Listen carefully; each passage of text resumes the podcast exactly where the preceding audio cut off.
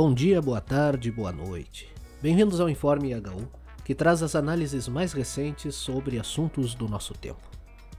Passou da hora da geração de Lula terminar seu caso de amor com o petróleo. Isso afirma Eliane Brum, jornalista e escritora, em artigo publicado por Suma Uma, no dia 17 de agosto de 2023. Fiquem conosco. A gente não quer só comida, a gente quer comida, diversão e arte. A gente não quer só comida, a gente quer saída para qualquer parte. A gente não quer só comida, a gente quer bebida, diversão, balé. A gente não quer só comida, a gente quer a vida como a vida quer.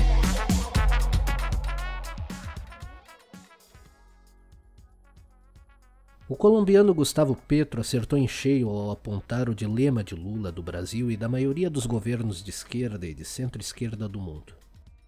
Então, deveríamos criar uma OTAN amazônica, um tratado de cooperação militar para ser interdicção de lo que vaya contra la selva amazónica en todos nuestros países, respetando obviamente nuestras soberanías, pero coordinando la fuerza.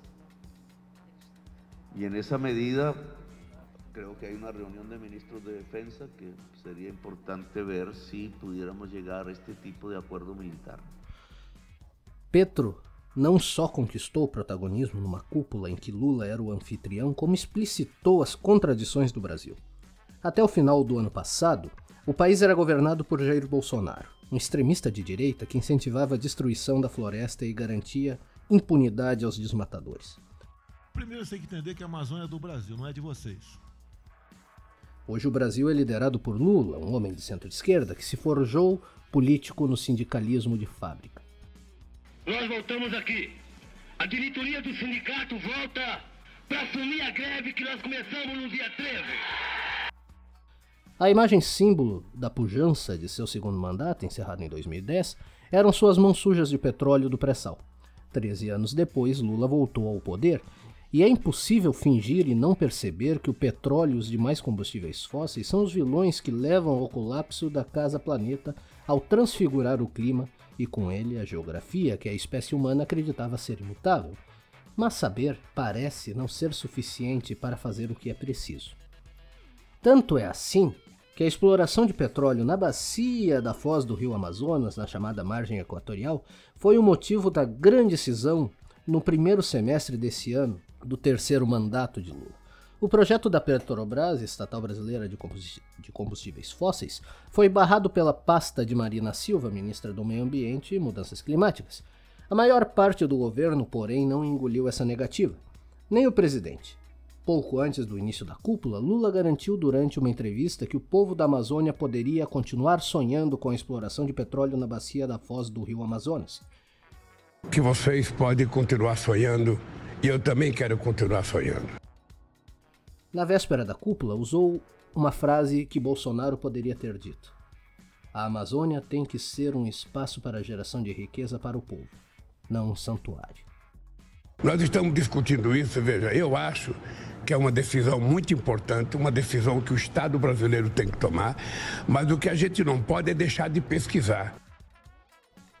Lula continua sendo um personagem paradigmático do século XX com a crença de que o homem é capaz de resolver qualquer coisa e, claro, está no centro do universo. Claramente, nessa mentalidade que compartilha com os homens do mercado, a natureza está a serviço e só tem valor se tiver utilidade para a espécie humana. O mundo acabou de viver provavelmente o julho mais quente dos últimos 125 mil anos. Só nos últimos dias há catástrofes causadas por eventos extrem extremos do Havaí à China e a Antártida derrete a níveis nunca vistos. Mas a esquerda que Lula representa acredita que o tempo ainda está sob controle humano. Na cabeça cimentada no século XX dessa geração de políticos, dá para fazer dinheiro com petróleo para ampliar o número de consumidores de mercadorias enquanto lentamente se faz a transição energética ou verde. No documento final da cúpula da Amazônia aparece quatro vezes a expressão ponto de não retorno, usada para se referir ao momento limite a que a floresta foi chegando em ritmo acelerado, aquele em que o bioma já não consegue mais se regenerar. Na cabeça de políticos como Lula, porém, dá para planejar a transição com tranquilidade, enquanto se estimula a compra de carros movidos a combustíveis fósseis e se chama um colega para comer um churrasco de boi da Amazônia. E ainda assim é imperativo dizer: Lula é o melhor que temos. Primeiro nós temos que pesquisar, nós temos que saber se tem aquilo que a gente pensa que tem. E quando a gente achar, a gente vai tomar uma decisão do Estado brasileiro, o que que a gente vai fazer, como é que a gente pode explorar, como é que a gente vai evitar que um desastre qualquer possa prejudicar a nossa querida margem, sabe, do Oceano Atlântico na Amazônia. Envelhecer é um movimento. Portanto, o problema não é envelhecer, mas parar de se mover no campo das ideias, deixar de se abrir à indeterminação da vida e de seus encontros, fechar os olhos e o cérebro aos desafios do banzeiro que nos foi dado viver. Alguns e algumas das intelectuais climáticas mais poderosas do mundo são mulheres, e homens da mesma geração de Lula ou da geração imediatamente anterior. A própria Marina Silva, pouco mais de uma década mais jovem, é uma pensadora potente sobre o planeta em mutação climática. Muito importante que é a mudança que se teve no mundo. O mundo mudou em relação ao tema da proteção ambiental, da sustentabilidade, dessa integração entre economia e ecologia. Se você verifica né, o que aconteceu nos Estados Unidos, era um impensável.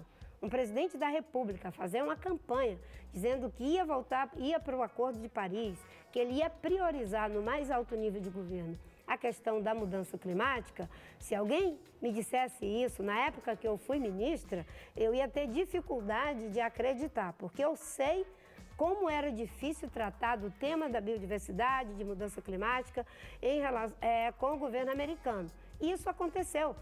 Raoni, a quem Lula deixou mais uma vez esperando, dessa vez na cúpula da Amazônia, tem presumidos mais de 90 anos e um pensamento atualíssimo.